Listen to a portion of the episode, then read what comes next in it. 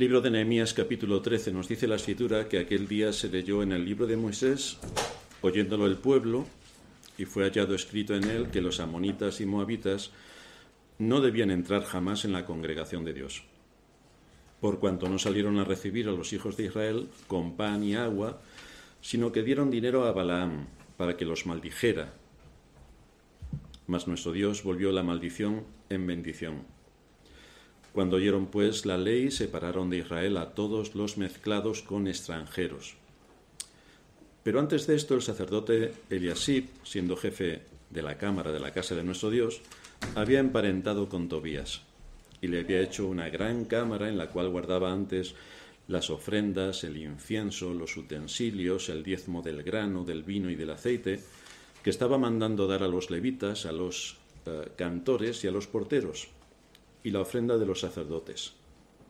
Mas a todo esto yo no estaba en Jerusalén, porque en el año 32 de Artajerjes, rey de Babilonia, fui al rey y al cabo de algunos días pedí permiso al rey para volver a Jerusalén y entonces supe del mal que había hecho Eliasib por consideración a Tobías, haciendo para él una cámara en los atrios de la casa de Dios, y me dolió en gran manera y arrojé todos los muebles de la casa de Tobías fuera de la cámara y dije que limpiasen las cámaras, e hice volver allí los utensilios de la casa de Dios, las ofrendas y el incienso. Encontré asimismo que las porciones para los levitas no les habían sido dadas, y que los levitas y cantores que hacían el servicio habían huido cada uno a su heredad. Entonces reprendí a los oficiales y dije, ¿por qué está la casa de Dios abandonada? Y los reuní y los puse en sus puestos. Y todo Judá trajo el diezmo del grano, del vino y del aceite a los almacenes. Y puse por mayordomos de ellos al sacerdote Selemías y al escriba Sadoc, y de los levitas a Pedaías y al servicio de ellos a Anán, hijo de Zacur, hijo de Matanías, porque eran tenidos por fieles, y ellos tenían que repartir a sus hermanos. Acuérdate de mí, oh Dios, en orden a esto, y no borres mis misericordias que hice en la casa de mi Dios y en su servicio. En aquellos días vi en Judá algunos que pisaban en lagares en el día de reposo y que acarreaban haces y cargaban asnos con vino y también de uvas, de higos y toda suerte de carga y que traían a Jerusalén en día de reposo. Y los amonesté acerca del día en que vendían las provisiones. También había en la ciudad tirios que traían pescado y toda mercadería y vendían en día de reposo a los hijos de Judá en Jerusalén. Y reprendí a los señores de Judá y les dije, ¿qué mala cosa es esta que vosotros hacéis profanando así el día de reposo? ¿No hicieron así vuestros padres? Y trajo nuestro Dios todo este mal sobre nosotros y sobre esta ciudad, y vosotros añadís ira sobre Israel profanando el día de reposo? Sucedió pues que cuando iba oscureciendo a las puertas de Jerusalén antes del día de reposo, dije que se cerrasen las puertas y ordené que no las abriesen hasta después del día de reposo, y puse a las puertas algunos de mis criados para que en día de reposo no introdujeran carga. Y se quedaron fuera de Jerusalén una y dos veces los negociantes y los que vendían toda especie de mercancía. Y les amonesté y les dije, ¿por qué os quedáis vosotros delante del muro?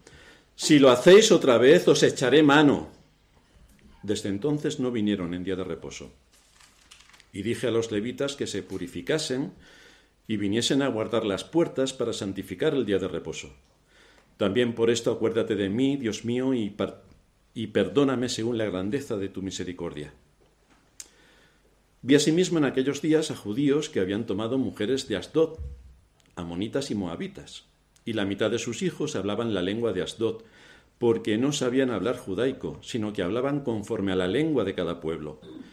Y reñí con ellos y los maldije, y herí a algunos de ellos, y les arranqué los cabellos, y les hice jurar diciendo, No daréis vuestras hijas a sus hijos, y no tomaréis de sus hijas para vuestros hijos, ni para vosotros mismos. ¿No pecó por esto Salomón, rey de Israel? Bien que en muchas naciones no hubo rey como él, que era amado de su Dios, y Dios lo había puesto por rey sobre todo Israel, aún a él le hicieron pecar las mujeres extranjeras. Y obedeceremos a vosotros para cometer todo este mal tan grande de prevaricar contra nuestro Dios tomando mujeres extranjeras? Y uno de los hijos de Joyada, hijo del sumo sacerdote Eliasib, era yerno de Sambalat, Oronita. Por tanto, lo ahuyenté de mí. Acuérdate de ellos, Dios mío, contra los que contaminan el sacerdocio y el pacto del sacerdocio y de los levitas. Los limpié pues de todo extranjero, y puse a los sacerdotes y levitas por sus grupos, a cada uno en su servicio, y para la ofrenda de la leña en los tiempos señalados, y para las primicias. Acuérdate de mí, Dios mío, para bien. Si somos un poco observadores y asistimos a un concierto, veremos una enorme cantidad de instrumentos musicales, de todo tipo. Pianos, violines, violonchelos, flautas, trompetas, címbalos, todo tipo de instrumentos musicales. Hay algunos que son muy destacados, como puede ser el violín o una trompeta, sobre todo si forman la parte fundamental de lo que va a suponer la melodía, y hay otros que pueden pasar desapercibidos, como puede ser un címbalo o una pandereta, apenas se perciben. Pero todos los músicos tienen una disciplina extraordinaria y lo primero que hacen cuando unos minutos antes de iniciar el concierto es afinar sus instrumentos y luego bajo la batuta del director tienen que tocar sus instrumentos con precisión y en coordinación con el resto de sus compañeros producen una armonía de sonidos que es espectacular. Si, cualquier, si cualquiera produce un sonido fuera de lo que le corresponde a su categoría, toda la orquesta falla en su cometido, absolutamente toda. Esto es lo que tenemos en la Iglesia. Debe haber una coordinación que nos viene indicada por las Escrituras, por la palabra de Dios. Pablo nos habla en el texto que leíamos en 1 Corintios 12, nos habla del cuerpo que tiene que estar coordinado entre sí por todas las coyunturas para que haya armonía entre todos los miembros y el cuerpo cumpla su función, coordinadamente. El cuerpo es una unidad, pero lo componen multitud de miembros. Cada miembro no puede hacer lo que le parece, lo que le da la gana, lo que se le antoja o lo que se le ocurre. Tiene que cumplir su misión, estrictamente, para que el cuerpo esté coordinado. El problema se desencadena cuando alguno de los miembros de la orquesta desafina o cuando alguno de los miembros del cuerpo no cumple su función. Entonces tenemos un desastre colosal. Este problema se agrava si uno de los miembros de la orquesta o del cuerpo considera que puede ir por donde le parezca oportuno. Y por supuesto, si es el del cuerpo, no tiene por qué obedecer al cerebro. Y si es el de la orquesta, no tiene por qué obedecer al director. No tiene que obedecerlo. ¿Creéis que alguien en su sano juicio haría tal cosa como si está en una orquesta desobedecer las directrices del director? ¿Creéis que alguien haría tal cosa? En la iglesia sí. En la iglesia sí. Hay algunos temas que requieren nuestra atención y hoy estudiaremos algunos aspectos que se derivan de nuestro texto y nos muestran la condición en la que podemos caer si no estamos atentos, si no estamos atentos, porque Satanás, por supuesto, que para él una iglesia en orden es un caramelo sumamente jugoso, es un bombón extraordinario. Así que va a intentar por todos los medios derribar la iglesia y someterla. Así que hoy veremos cuatro aspectos que se desprenden de nuestro texto. En primer lugar, vamos a ver una base legal sólida. En segundo lugar, vamos a ver unas convicciones morales fuertes. En tercer lugar, vamos a ver una disciplina necesaria, y aquí nos vamos a extender un poco. Y en cuarto lugar vamos a ver una reforma imprescindible. Así que vamos a ver una base legal sólida. En nuestro texto nos encontramos con el tipo de conductas que estábamos mencionando cuando en el contexto de una iglesia hay un instrumento disonante. Este pueblo tenía conocimiento de la ley de Dios. Ellos tenían los cinco primeros libros como poco. Por lo tanto, ya habían sido expuestos a la enseñanza. En el capítulo 8 de este libro de Nehemías versículo 2, encontramos al sacerdote Estras, que trajo la ley delante de la congregación, así de hombres como de mujeres, y de todos los que podían entender, el primer día del mes séptimo, y leyó en el libro delante de la plaza que está delante de la puerta de las aguas, desde el alba hasta el mediodía, en presencia de hombres y mujeres, y de todos los que podían entender, y los oídos de todos estaban, de todo el pueblo estaban atentos al libro de la ley, y leían en el libro de la ley de Dios claramente y ponían el sentido de modo que entendiesen la lectura. Así que todos estaban informados, todos eran conocedores. Y vemos también el compromiso que asumieron cuando todo esto ocurrió. Nehemías 9:38. A causa pues de todo esto, nosotros hacemos fiel promesa y la escribimos firmada por nuestros príncipes, por nuestros levitas y por nuestros sacerdotes. Asumen el compromiso de someterse y obedecer a la ley, según las disposiciones que Dios había establecido. De manera que se obligaron por escrito en un documento público a guardar la ley. Por escrito, firmado. Pero parece ser que se arrepintieron. Es difícil que alguien se arrepienta de su pecado. Ahora, de arrepentirse del bien, esto es fantástico. Porque aunque parezca increíble, la gente se arrepiente de hacer el bien y de los compromisos que asume. La gente se arrepiente de los compromisos que asume. Y esto es lo que aquí tenemos. Se arrepintieron de, de mantener su compromiso de lealtad y de fidelidad a la palabra, porque cuando Nehemías volvió a su posición ante el rey Artajerjes, que recordamos que estaba a 1700 kilómetros de la época, el pueblo comenzó a desviarse de su compromiso. ¿Dónde estaban las firmas? ¿Dónde estaba el compromiso? ¿Quién lo sabe? Dejarse arrastrar por la gente que anda por el camino ancho es lo normal para nuestra naturaleza corrupta. Es lo normal. No tienes que enfrentarte a nadie, todo te da igual o lo mismo, tienes que cantar al mismo son que cantan los demás, Tienes muchos compañeros de viaje y las cosas que se hacen satisfacen la naturaleza corrupta de cada uno. Este es el camino ancho. En una orquesta supondría que cada uno toca la música que le parece de acuerdo a sus emociones o de acuerdo a sus intereses, sin tener en cuenta ni al resto de la orquesta y, por supuesto, ni mucho menos al director. Pero en el tema de la iglesia el director es Cristo. El director es Cristo.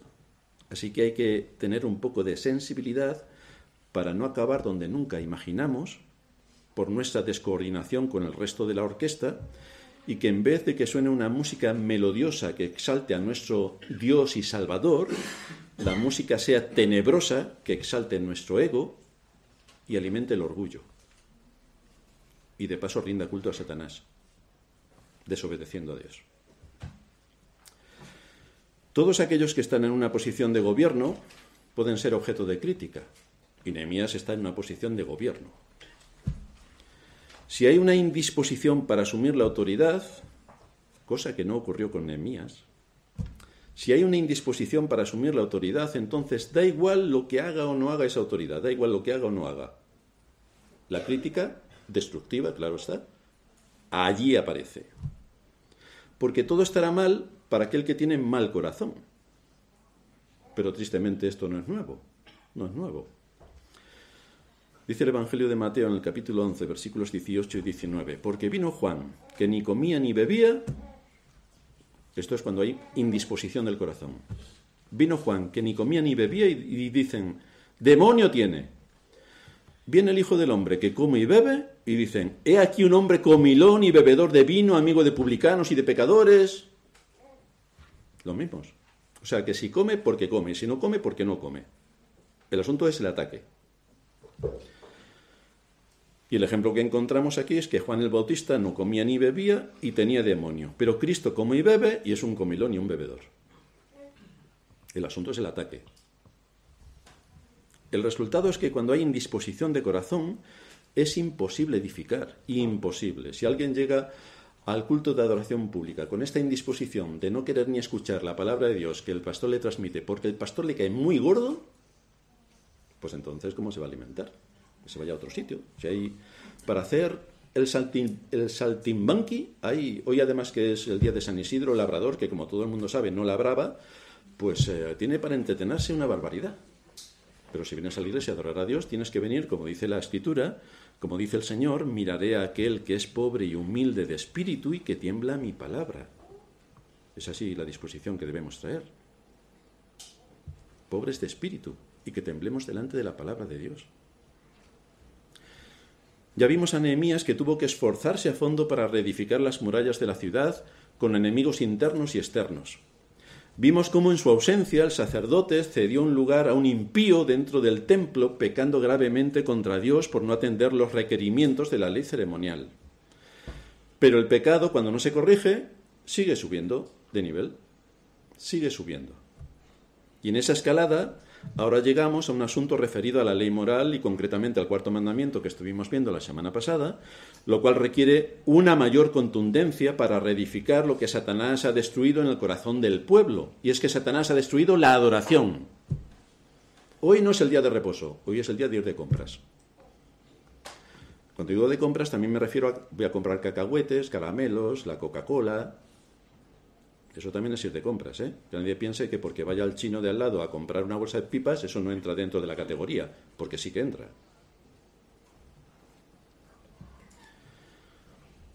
El día señalado por Dios para ser adorado y no comerciar, resulta que es profanado por el, por el propio pueblo de Dios, que se dedica pues a sus actividades normales del resto de los días. ¿Qué más da? ¿Qué más da? Todos aquellos que dirigen al pueblo de Dios tienen un mandato al respecto.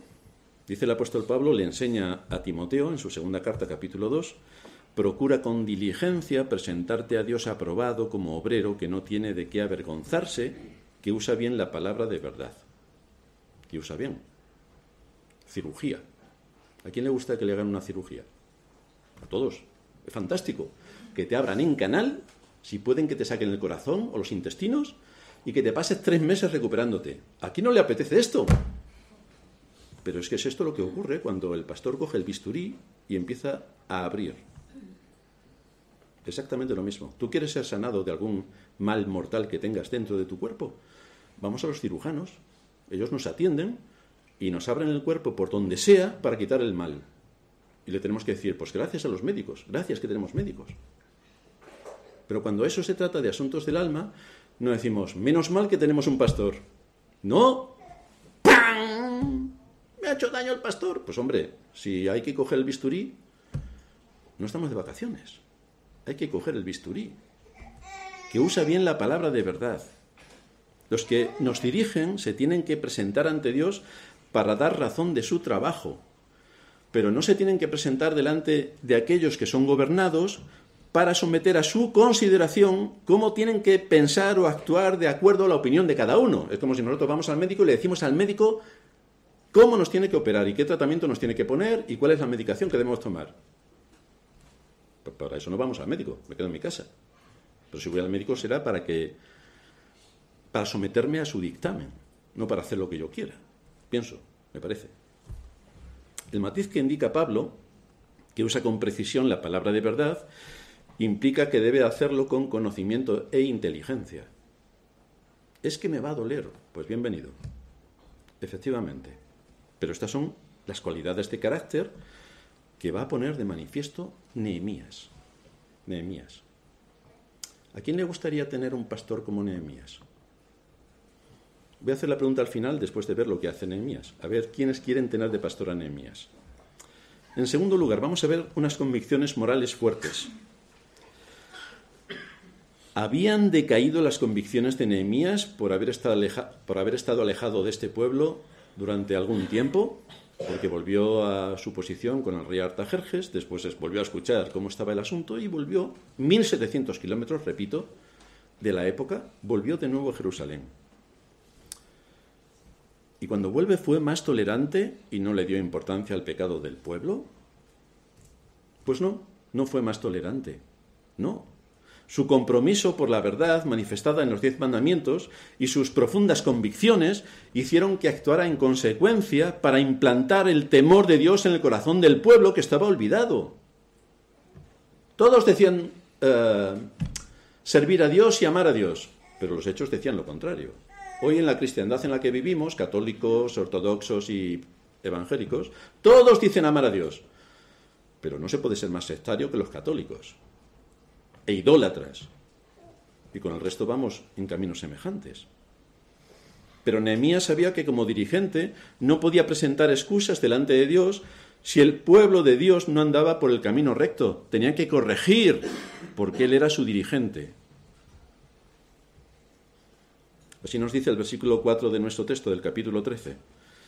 Antes de esto, el sacerdote Eliasib, siendo jefe de la cámara de la casa de nuestro Dios, había emparentado con Tobías, que no era judío y le había hecho una gran cámara en la cual guardaban antes las ofrendas, el incienso, los utensilios, el diezmo del grano, del vino y del aceite, que estaba mandado dar a los levitas, a los cantores y a los porteros, y la ofrenda de los sacerdotes. Así que todo lo que estaba destinado y dirigido por la ley ceremonial a una clase de levitas que se dedicaban a atender el templo, pues hombre, ¿cómo no voy a hacer esto por mi familia? Y efectivamente lo hizo. Aquí tenemos identificado una violación de la ley ceremonial que no permitía que nadie, sino los levitas, usaran estos aposentos del templo. Pero el Yasib lo permitió, porque era el jefe de todo lo que ocurría en el templo y por lo tanto tenía poder para hacerlo, y lo hizo. ¿Esto debía ser reprendido y corregido? ¿Se podría esperar Nehemías a ver si con amor le decía a este sacerdote que entendiese lo que acababa de hacer, fíjate que a lo mejor te has equivocado, querido amigo, querido hermano, querido compañero. Había que mostrar amor a Tobías dejándole seguir con su vivienda en el templo tranquilamente. Bueno, si ocurriera en nuestra época, por supuesto que sí. Pasa, no te preocupes. Versículo 6. Mas a todo esto yo no estaba en Jerusalén, porque en el año 32 de Artajerjes, rey de Babilonia, fui al rey y al cabo de algunos días pedí permiso al rey para volver a Jerusalén y entonces supe del mal que había hecho Eliasib por consideración a Tobías, haciendo para él una gran cámara en los atrios de la casa de Dios. Y me dolió en gran manera y arrojé todos los muebles de la casa de Tobías fuera de la cámara. Pero hombre, Nehemías, hay que tener un poco de amor. Esto no es políticamente correcto, que hagas estas cosas. ¿Por qué no vas a hablar con Eliasib, con amor? Le recitas un par de versículos del Salmo 119, por ejemplo, para que él pueda convencer a su vez a Tobías de que lo mejor es que se busque una casa propia y se pague su alquiler, como hace todo el mundo, o pida una hipoteca, que haga algo de esto. Pero Nehemías no hace nada de todo esto. Nuestro Señor utiliza la misma estrategia que Nehemías. Cuando está en el templo y están allí los mercaderes y coge un azote de cuerdas y desbarata todo aquello y los expulsa. Esto es lo que hace Nehemías. Coge todos los utensilios y muebles y todo lo que tiene este hombre metido en los atrios del, del templo y lo arroja todo a la calle. Hombre, Nehemías, qué poco amor tienes. Qué mal testimonio estás dando. ¿Cómo puede un creyente dejar a una familia abandonada en la calle, sin poder cubrirse del sol y de la lluvia. Pues lo hizo. Lo hizo. ¿Qué corazón tan frío tiene este Nehemías? Claro que aquí, como estamos en la época buenista, rosa, evangelicoide, monumental, todo esto, no sé cómo encaja todo esto. Pero hombre, el pueblo de Dios se, se debería leer un poco más las escrituras y estudiarlas que a lo mejor el buenismo se le quitaba un poco, o el tontunismo, que parece que vienen de la mano. Pero no solo trata con este tema, sino también con el asunto de los diezmos, porque esto apunta que los diezmos para los levitas habían desaparecido. No me diréis que no es un ahorro, porque no tenemos que diezmar. ¿Quién va a decir algo? Ni. Pero esto está establecido por la palabra de Dios para todas las épocas, para los levitas en el antiguo pacto y para los ministros del Evangelio en el nuevo. El diezmo está impuesto. Pero aquí, entre tanto jaleo, el diezmo se olvida.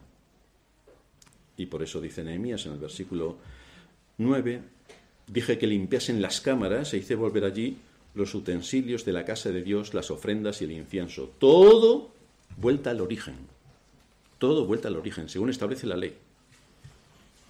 Así que vemos cómo Nehemías va a ir corrigiendo un pecado tras otro, y esto requiere valentía, porque Nehemías va a aplicar además una disciplina severa. Y esto es lo que nos lleva a nuestro tercer punto, que hay una disciplina necesaria. Hay una disciplina necesaria.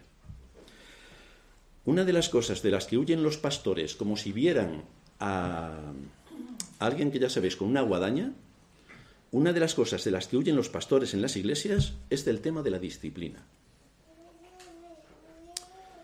Es un tema del que también huyen muchos padres que obedecen a sus hijos y así el hogar está en paz. No sé si Hacienda entraría en este mismo en esta misma categoría. Me parece que no. Pero en la iglesia sí. Tú le haces caso a todo lo que diga la congregación, la congregación te da vítores, te saca en palmitas por la puerta, ah, te alaba, te hace reverencias. Ahora, cuando empezamos a hablar de la disciplina, mm, el tema cambia.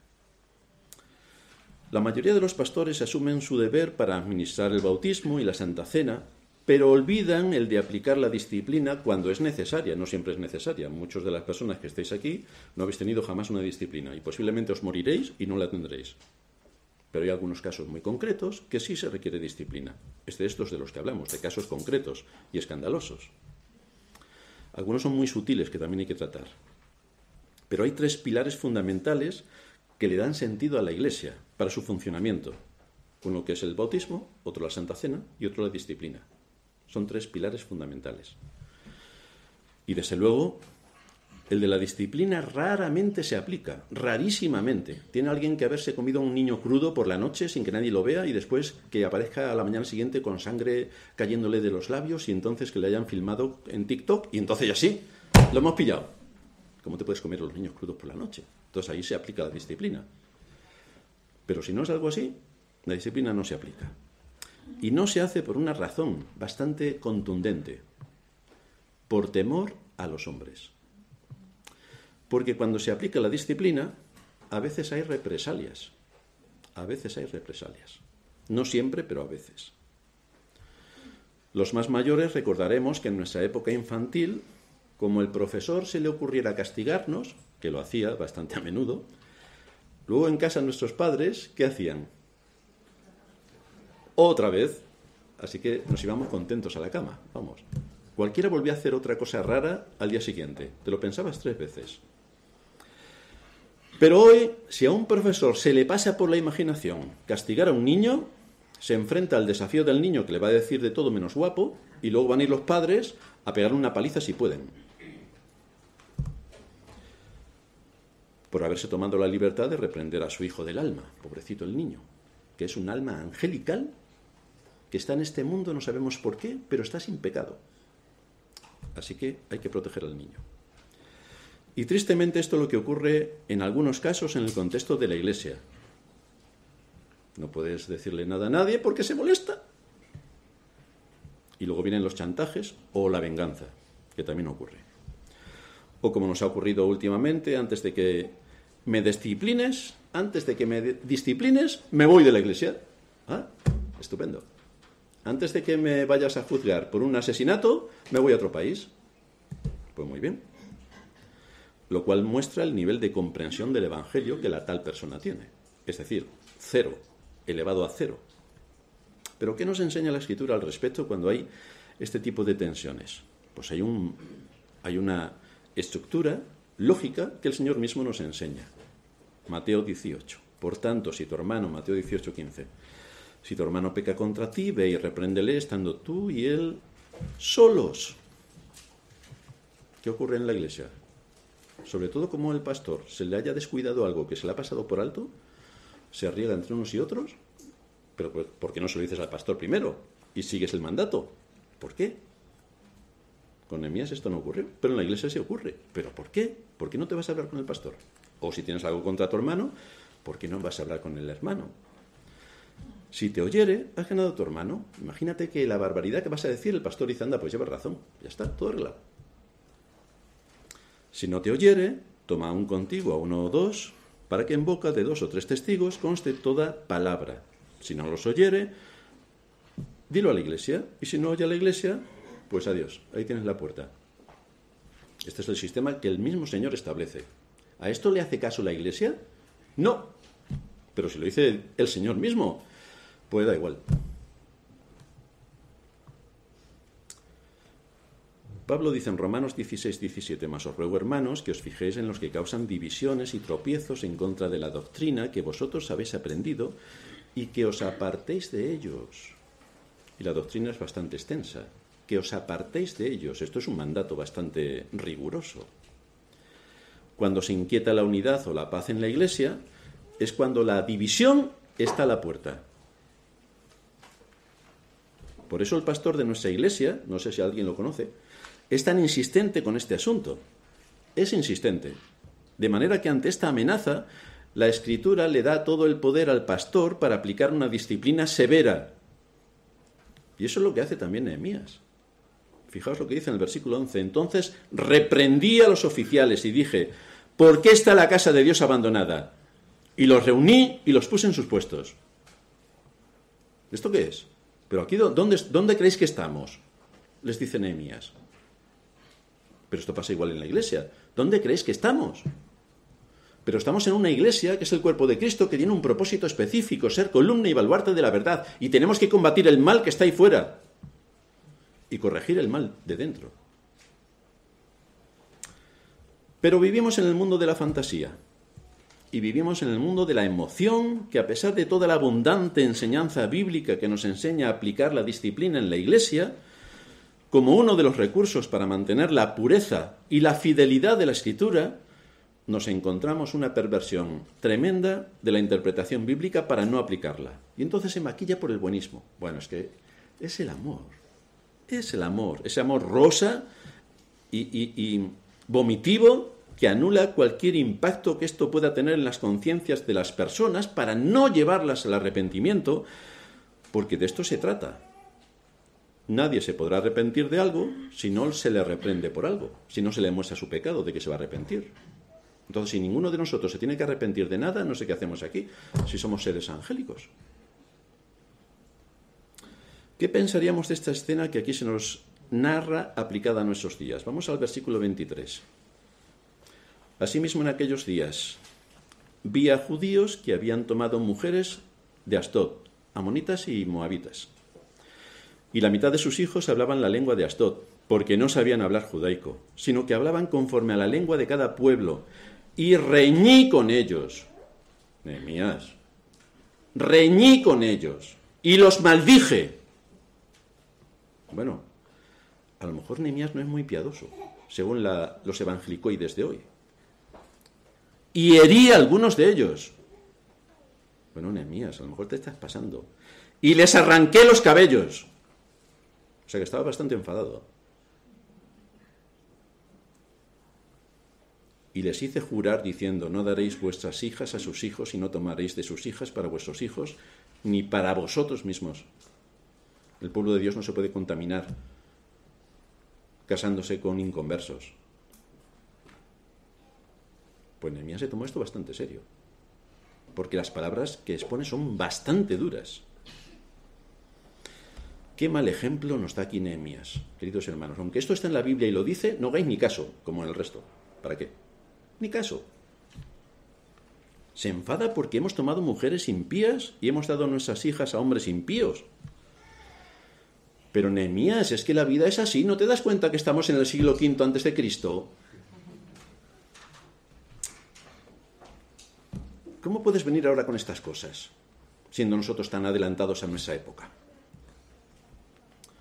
Pero Nehemías se llena de ira, porque en vez de crecer en la ley de Israel y usar su idioma, resulta que crecemos con la ley del mundo y con el idioma del mundo.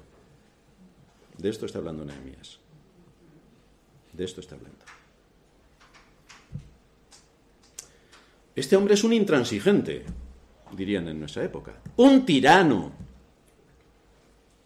No saben, no saben qué siglo vive. Nehemías, tienes que dar ejemplo de tolerancia. hablar como los de Podemos o los curas, así blandito, para que no se note que estás diciendo que mira hermano, es que tienes que irte de acá para allá.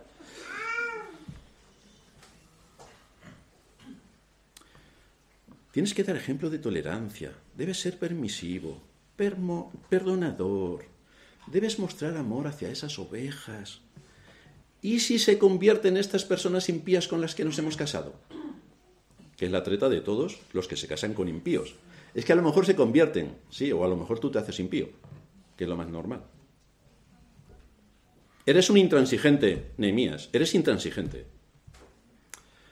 A ninguno se le, se le ocurrió decir tal cosa. Esto sí que es curioso. Pero sean cuales fueran los insultos que pudo haber recibido y que no figuran en el texto bíblico, desde luego actúa con bastante determinación ante la ley y no parece que el Señor lo desapruebe. No parece que el Señor lo desapruebe. Actúa con bastante contundencia y se expone a la crítica descarnada que le pudiera venir. Y vamos, si viviera hoy, imaginaos.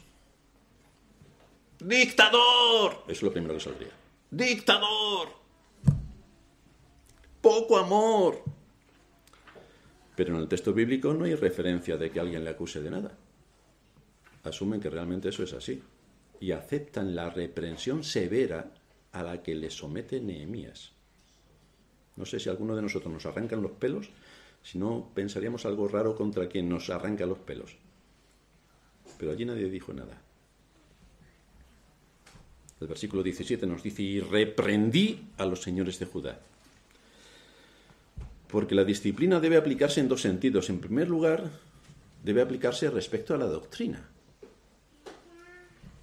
Dice Juan en su segunda carta, el versículo 10, si alguno viene a vosotros y no trae esta doctrina, no le recibáis en casa ni le digáis bienvenido, porque el que le dice bienvenido participa en sus malas obras. Esto no significa que nosotros como cristianos no dejemos pasar en nuestra casa a un incrédulo.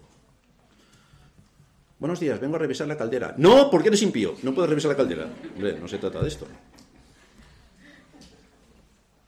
Lo que significa es que si una persona afirma ser no solo cristiano, que ya es bastante, sino además maestro, y está enseñando en contra de la ley de Dios o de los principios que se derivan de ella, no, debe, no debemos recibirlos ni en nuestro hogar. A un cristiano normal, y mucho más, si es maestro. Pero a un cristiano normal tampoco.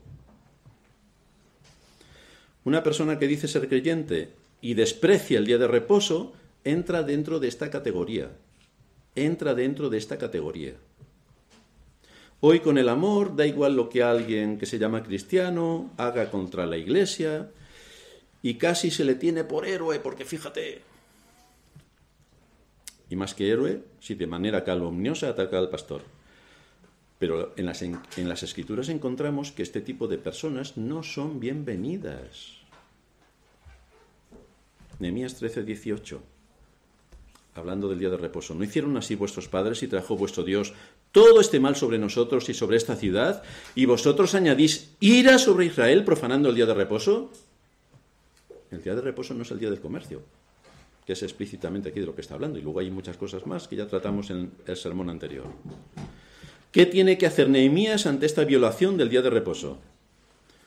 Tolerar que la gente vaya a comprar pipas, cacahuetes, Coca-Colas y que compre que se vaya a Zara a comprar cualquier cosa? ¿O debe aplicar la disciplina? ¿Qué puede hacer? Pues aquí se nos dice, versículo 19, que cuando iba oscureciendo a las puertas de Jerusalén antes del día de reposo, dije que se cerrasen las puertas. Se cierran las puertas. Y ordené que no las abriesen hasta después del día de reposo. Y puse a las puertas algunos de mis criados para que en día de reposo no introdujeran carga y se quedaron fuera de Jerusalén una y dos veces los negociantes y los que vendían toda especie de mercancía, y les amonesté y les dije, ¿por qué os quedáis vosotros delante del muro? Si lo hacéis otra vez, os echaré mano. Es decir, vais a tener un problema grave, y ya sabéis la mano que tiene Nehemías, arrancando cabello. Os echaré mano. Desde entonces no vinieron en día de reposo. Nehemías lanzó una advertencia severa. No actuó como un buenista para que lo vieran, lo tolerante que era. Y así que el testimonio suyo personal no sufriera. Porque con esto que acaba de decir, pues eh, a lo mejor no le caía bien a todo el mundo. Pero el asunto es, ¿yo tengo que caer bien a todo el mundo o tengo que cumplir lo que Dios me demanda? De esta manera no se iba a ganar el afecto de los extraños. Solamente tenía que permitir que las cosas siguieran como estaban hasta ahora. Pero no lo hizo. No lo hizo. Amonestó severamente y amenazó. Y por el carácter de Nehemías, la amenaza no era como la que nosotros le decimos a nuestros hijos, Pepito, no hagas esto, que te voy a castigar. 500 veces después, Pepito, no hagas esto, que te voy a castigar. Pues claro, Pepito, ¿qué hace? 600 veces más y no pasa nada. Pero Nehemías parece que no tenía este perfil. También es cierto que en nuestros días estaría muy mal visto ser tan riguroso como Nehemías, porque tenemos que ser compasivos. Aquí el discernimiento ha desaparecido y se aplica la misma tabla para absolutamente todo. Tenemos que ser compasivos con el mal. Tenemos que ser misericordiosos con quienes violan la ley. Pero ¿vivimos en Disneylandia? ¿Vivimos en Disneylandia? ¿Y quien nos va a juzgar es Blancanieves? Porque es lo que le parece a muchos. ¿El pueblo de Dios ha comprendido la escritura? ¿Hay una pizca de temor de Dios en las conciencias? Respecto al tema de la iglesia leemos cuando Pablo le escribe a Tito en el capítulo 3, versículos 10 y 11, al hombre que cause divisiones, después de una y otra amonestación, deséchalo, sabiendo que el tal se ha pervertido y peca y está condenado por su propio juicio. ¿Hay divisiones en medio del pueblo de Israel? Ahí está la puerta. Quien no se quiera someter a lo que la ley de Dios establece, ahí está la puerta. Que se vaya con los tirios y con aquellos que venden pescado. La escritura nos exige que estemos preocupados por la verdadera doctrina y que luchemos para combatir la falsa. La escritura nos pide que mantengamos la pureza de la iglesia. Por lo tanto, Dios le ha dado al pastor la responsabilidad de ejercer la disciplina con respecto a la doctrina y con respecto a la conducta, como hace Nehemías. Nehemías enseña doctrina, pero también corrige conducta. Es que va unido. La iglesia se debe mantener pura y esto se logra siendo consecuente entre la doctrina y la conducta, porque van juntas. El Señor no nos pide que seamos como esta generación perversa que nos rodea, sino que seamos luz, que seamos luz. Y la luz viene de aplicar con rigor los diez mandamientos, honrando a Dios con ello y empezando en la iglesia. Las escrituras nos enseñan de qué manera los instrumentos que Dios utiliza para hacer su obra deben ser puros, no solamente a nivel interno, sino también de acuerdo a la doctrina que decimos creer. Es decir, que se preocupen de que el mensaje que se está transmitiendo y la doctrina que se está enseñando sea coherente con la vida que tenemos, con cómo pensamos, cómo actuamos, cómo decidimos, porque el mensaje externo se debe transmitir por la forma de vida. Y aun no violando la ley de Dios, que no demos lugar a que los impíos o los mismos nuestros piensen que estamos violando un principio. Por ello nos tenemos que cuidar tanto de lo interno como de lo externo. Y aquí debemos prestar atención. La enseñanza bíblica nos dice que si un hermano desobediente no presta atención a los avisos, debe ser apartado de la iglesia, a fin de que la iglesia se mantenga pura. Es por el bien de la iglesia. Pobre oveja. Bla, bla, bla, bla, bla, bla. Es el bien de la iglesia lo que nos preocupa. Lo de las 99 ovejas y la otra que se fue es otra historia. Que se malinterpreta y se aplica a la iglesia cuando está en orden y funcionando. Pero vamos a ver si discernimos un poco qué es para qué. En la iglesia no estamos evangelizando, estamos predicando la palabra de Dios para la formación de las conciencias y de las conductas de los miembros de la iglesia, de los creyentes. Estamos formándonos.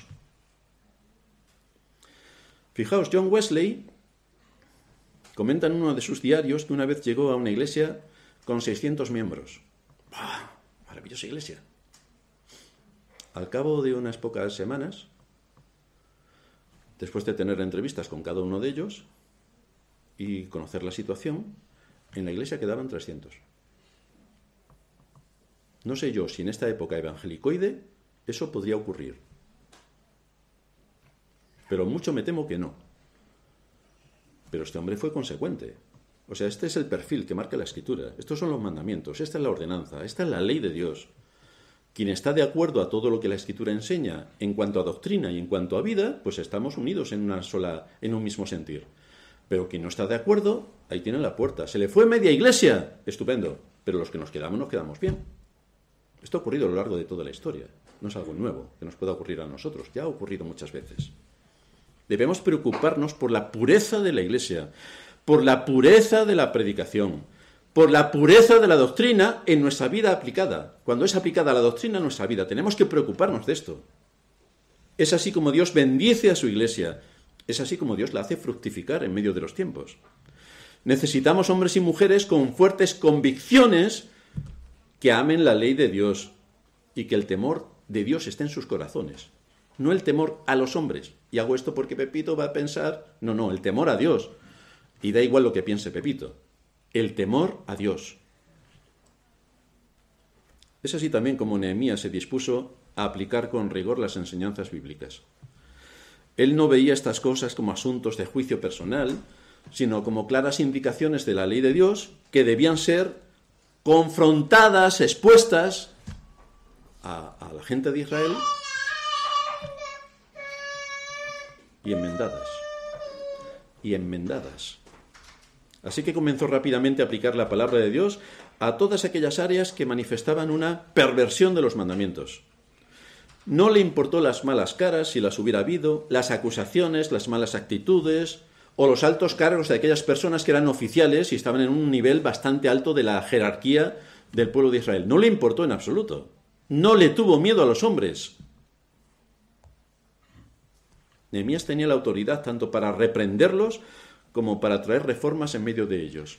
Y eso es exactamente fue lo que hizo. Lo cual nos lleva a nuestro cuarto punto que veremos brevemente. Una reforma imprescindible.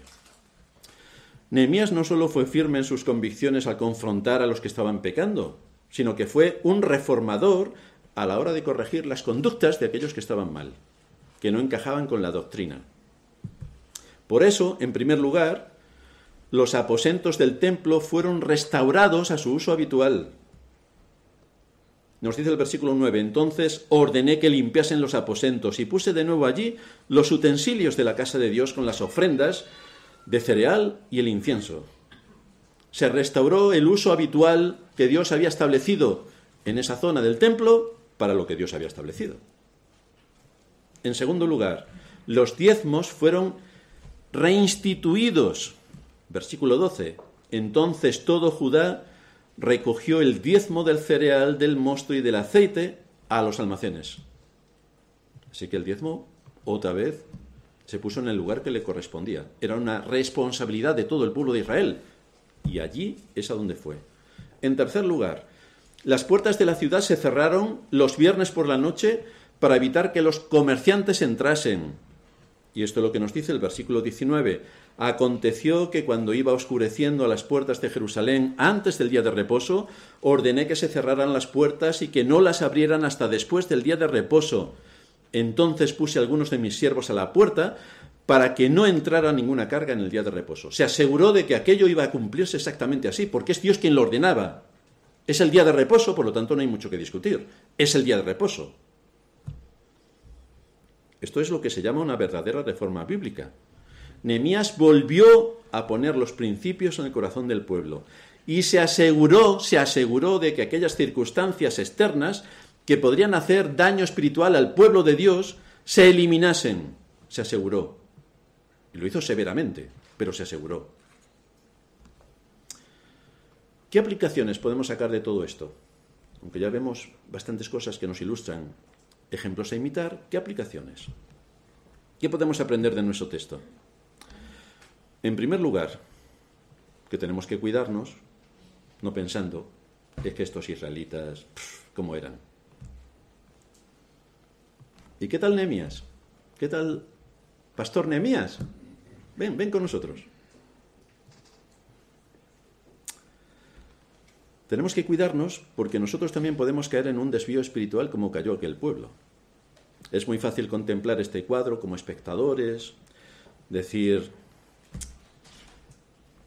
¡wow! Abrimos nuestras bocas en señal de asombro y nos preguntamos, ¿qué le ha pasado al pueblo de Israel para apartarse del Dios vivo y verdadero de esta manera? ¿Qué le ha pasado? ¿Pero qué le ha pasado si tienen la ley, tienen los mandamientos, tienen a profetas, hombres íntegros que les enseñan? ¿Qué les ha pasado? Pero esas mismas preguntas pueden hacerse de cualquiera de nosotros. De cualquiera.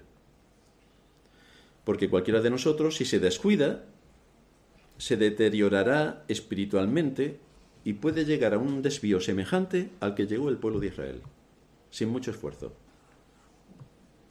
Por eso dice la Escritura, el que está firme mire que no caiga. Y todos sabemos cuál es la, el papel fundamental que tienen los medios de gracia. Necesitamos alimentarnos de la palabra de Dios.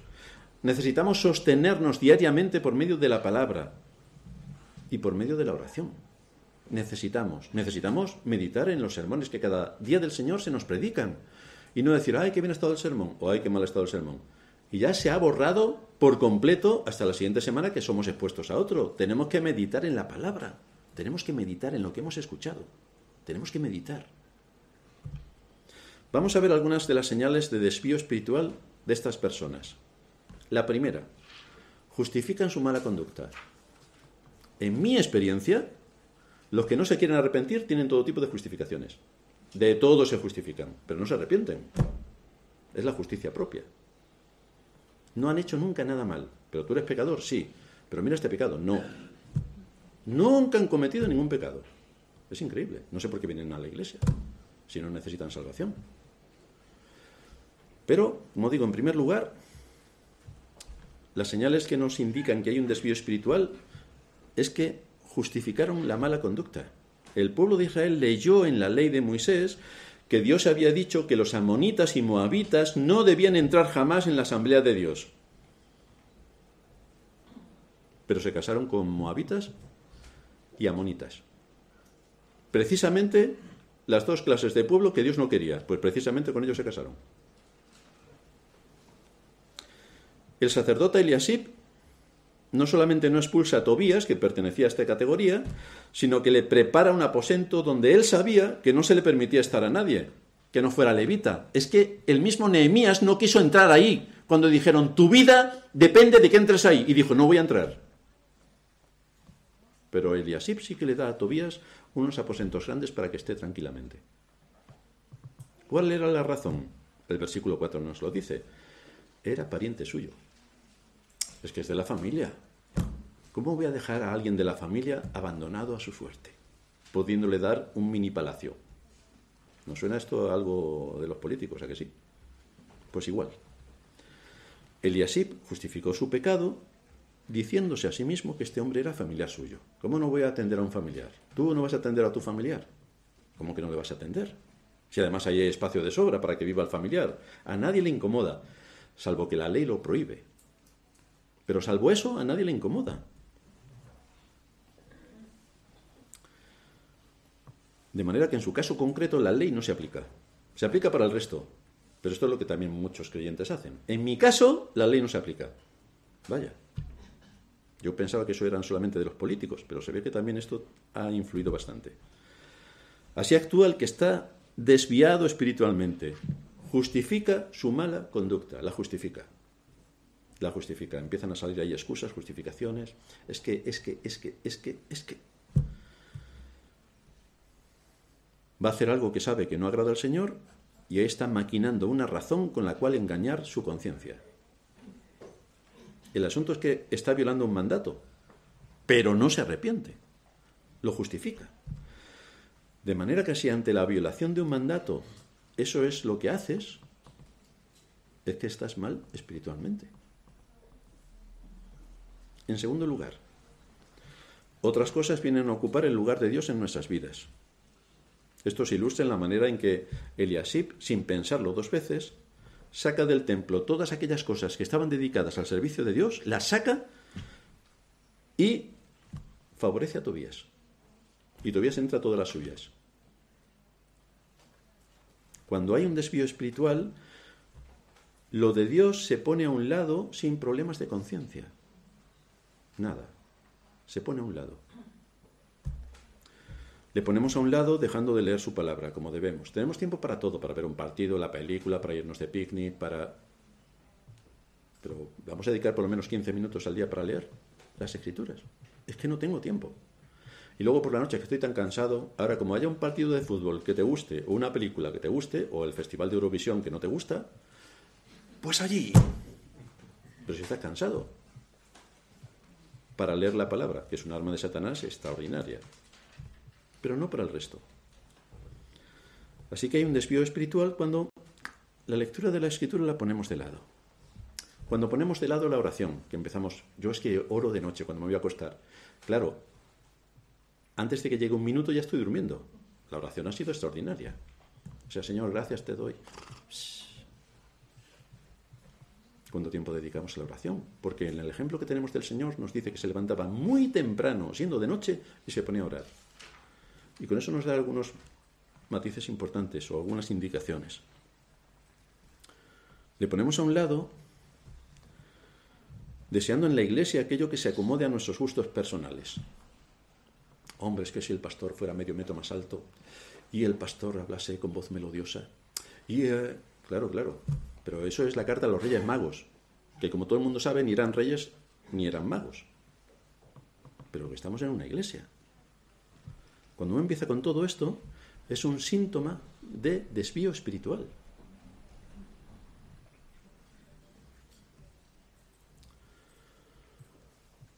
También hay desvío espiritual cuando a Dios le ponemos a un lado y nos dedicamos, en vez de edificar, a murmurar. Ese es otro síntoma de desvío espiritual. En vez de ayudar para que todo funcione y animar y alentar y construir, todo lo contrario. Pues ese es un síntoma extraordinario de desvío espiritual. Por eso cada uno de nosotros se tiene que preguntar, ¿qué cosas he puesto a un lado para darle un lugar especial a Tobías? ¿Qué cosas he puesto a un lado?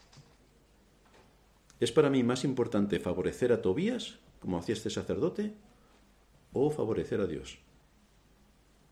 ¿Quién es ese Tobías en mi caso? ¿Un pecado que tienes que afrontar? un trabajo en el cual tienes que mentir, una situación familiar que dejas que siga su curso sin que tomes medidas, porque así es más cómodo.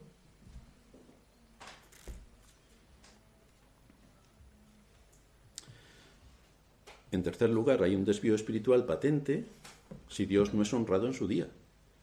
Esto es más que evidente.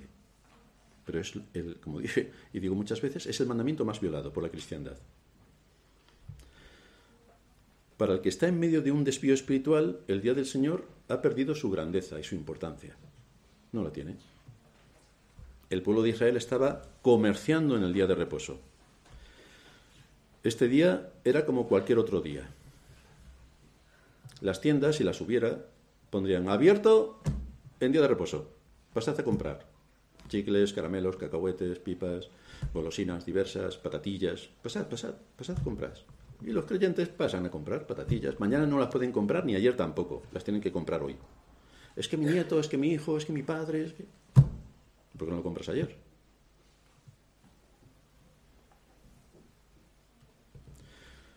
Lo que antes es, era el día más importante para nosotros cuando conocimos al Señor y de más expectación, con la rutina, puede haber pasado a ser el día de ir a la iglesia como los judíos. Sabéis que antes estaba la Pascua del Señor y en el tiempo del Señor era la Pascua de los judíos.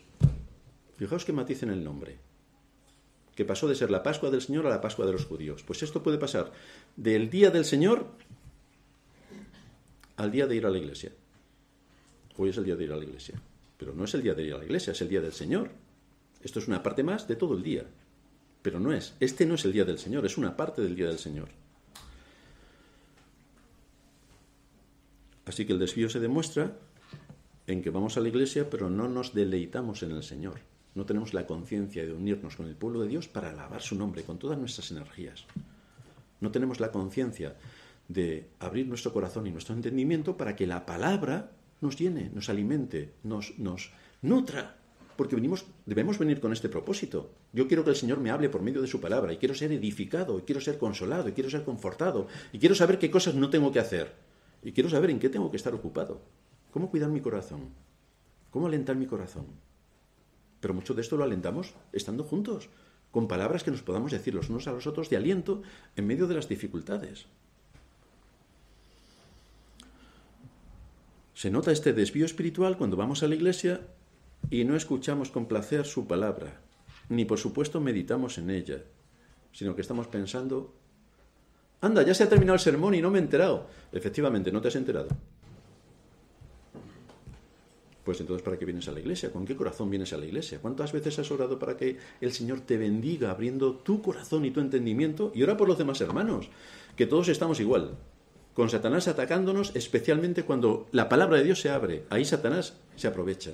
¿Cómo no tenemos que orar los unos por los otros para que el Señor abra nuestro entendimiento y nos haga entender su palabra? Acabamos creyendo que el día del Señor es asistir a los cultos. Y como decíamos la semana pasada, es el día del Señor, no es la hora del Señor. Es el día del Señor, todo el día es suyo. Por lo tanto, tenemos que cuidar nuestra compañía, con quién estamos y qué es lo que hacemos. Bueno, me voy con mis amiguetes al bar a tomarme unas cañas.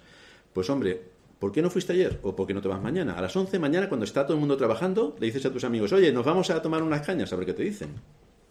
A ver si ellos dejan su trabajo y se van a tomar unas cañas. ¿Y por qué hoy sí y mañana no?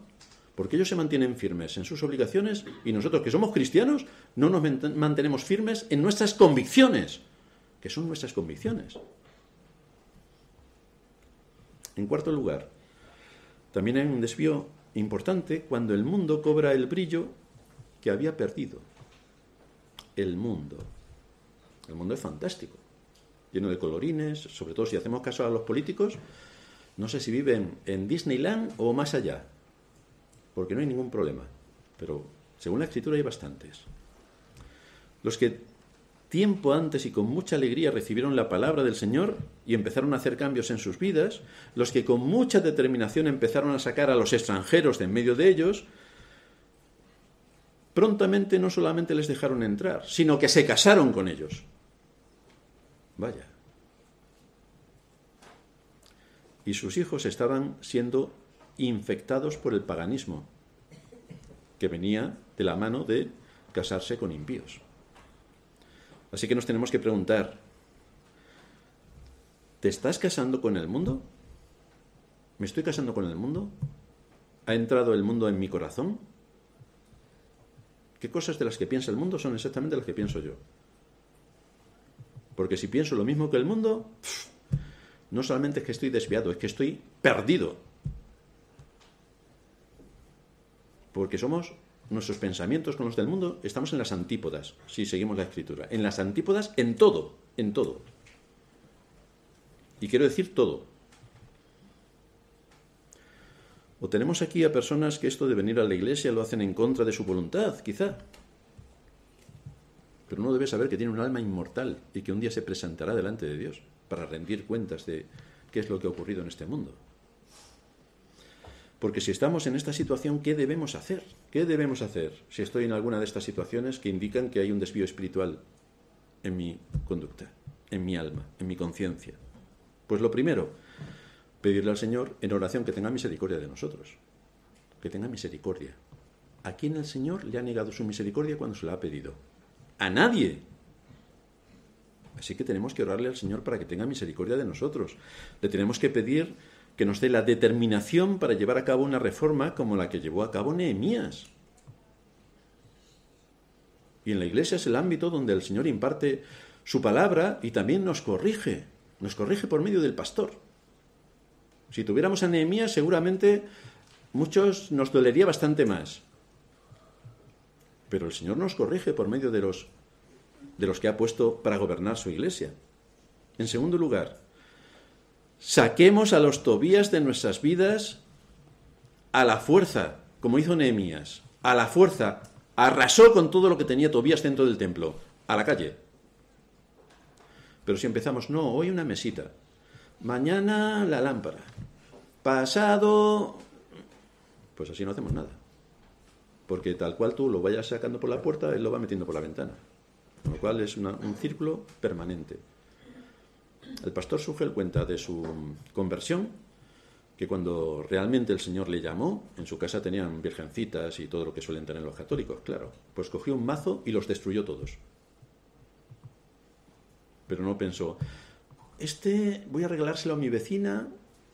Bueno, y el pastor em, Martínez, que estuvo con nosotros en Semana Santa, decía que esto también ocurrió con alguno de sus familiares que tenía em, virgencitas de Yadró y las destruyó.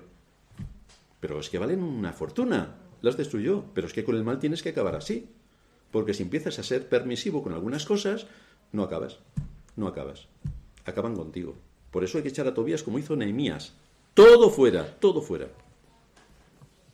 En tercer lugar, santifiquemos el día del Señor. Santifiquemos el día del Señor. Dios no honra al que no le honra. Dios bendice a aquellos que santifican su, día y no bendice a aquellos que no santifican su día. No los bendice, no los bendice. Hagamos de su día un día especial, desde su inicio, desde que nos levantamos hasta que nos acostemos que en nuestros hogares se perciba que no solamente que vamos a la iglesia, sino que es el día del Señor. Un día para leer más las escrituras, para leer el libro de algún antepasado nuestro en la fe, para meditar en lo que hemos escuchado en las predicaciones. Este es el día del Señor, el día del Señor. En cuarto lugar, nos tenemos que divorciar, que ningún marido se ponga contento, del mundo. Nos tenemos que divorciar del mundo.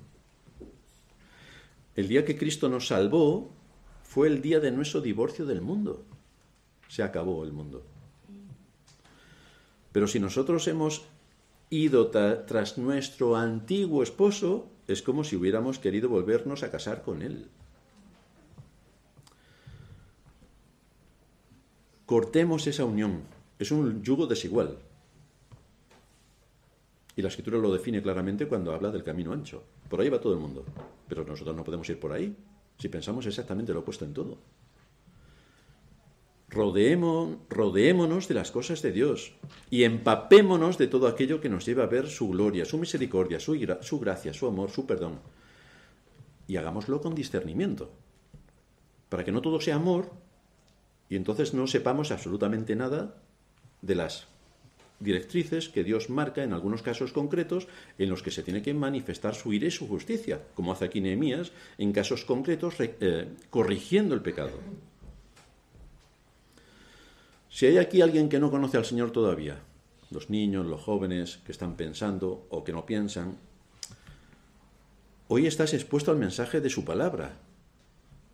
Hoy su palabra se anuncia en los cuatro confines de la tierra, alrededor de todo el mundo. El mensaje que nos habla de cómo el Dios eterno se hizo hombre para salvar de la muerte eterna y de la condenación al pecador. Hoy se predica de esto. Y hoy se predica también de cuáles son las consecuencias de que Dios nos haya salvado y cómo debemos vivir en armonía con lo que Dios establece en su palabra. Porque nos ha salvado, porque nos ha salvado. Él nos da su palabra para que le conozcamos y veamos lo corrompido que está nuestro corazón, lo que nuestros hechos merecen. Y a pesar de todo esto, Cristo nos salvó. Cristo nos salvó, a pesar de todo. Así que hoy es un día también de agradecimiento, de acción de gracias a Dios por su misericordia. Dice Jeremías en el capítulo 17, bendito el varón que confía en Jehová y cuya confianza es Jehová, porque será como el árbol plantado junto a las aguas, que junto a la corriente echará sus raíces y no verá cuando viene el calor, sino que su hoja estará verde, y en el año de sequía no se fatigará ni dejará de dar fruto. Aquí debemos estar nosotros, aquí, confiando en el Señor. Él es nuestro amparo y nuestra fortaleza. Y debemos conocerle estudiando las escrituras. Y debemos tener discernimiento al estudiar las escrituras y ver el amplio abanico que se abre para saber cuándo una cosa es sí y cuándo es no. Cómo se aplica aquí y cómo se aplica allí. Y sobre todo, cómo tenemos que amar a Dios de acuerdo a su palabra. Y cómo debemos fomentar el temor de Dios en nuestros corazones para actuar coordinadamente con el resto del cuerpo y servir a Dios en medio de nuestra generación y desde nuestra iglesia. Vamos a terminar en oración. Padre nuestro que estás en los cielos, te damos gracias por habernos expuesto tu palabra y haber podido profundizar en este entorno histórico al que nos lleva Nehemías, donde vemos cómo actuó con bastante rigor, corrigiendo el pecado, cómo supo poner en su lugar la doctrina y cómo el pueblo siguió las directrices que Nehemías les estaba dando para honrar a Dios. Así que te suplicamos que ese mismo corazón, a pesar de sus caídas que tuvo Israel en este caso, sometiéndose a Nehemías, que también nos des ese corazón sometiéndonos a tu palabra y a nuestro Señor Jesucristo, que es la cabeza de la Iglesia. Ayúdanos en todo esto para andar de acuerdo a tus caminos, que podamos echar fuera a los tobías, que podamos respetar el día de reposo, que guardemos aquellas cosas que en tu palabra están más que claras y que de esta manera podamos recibir tu bendición y tu aprobación. Te damos gracias por tu palabra predicada en el nombre de nuestro Señor Jesucristo. Amén.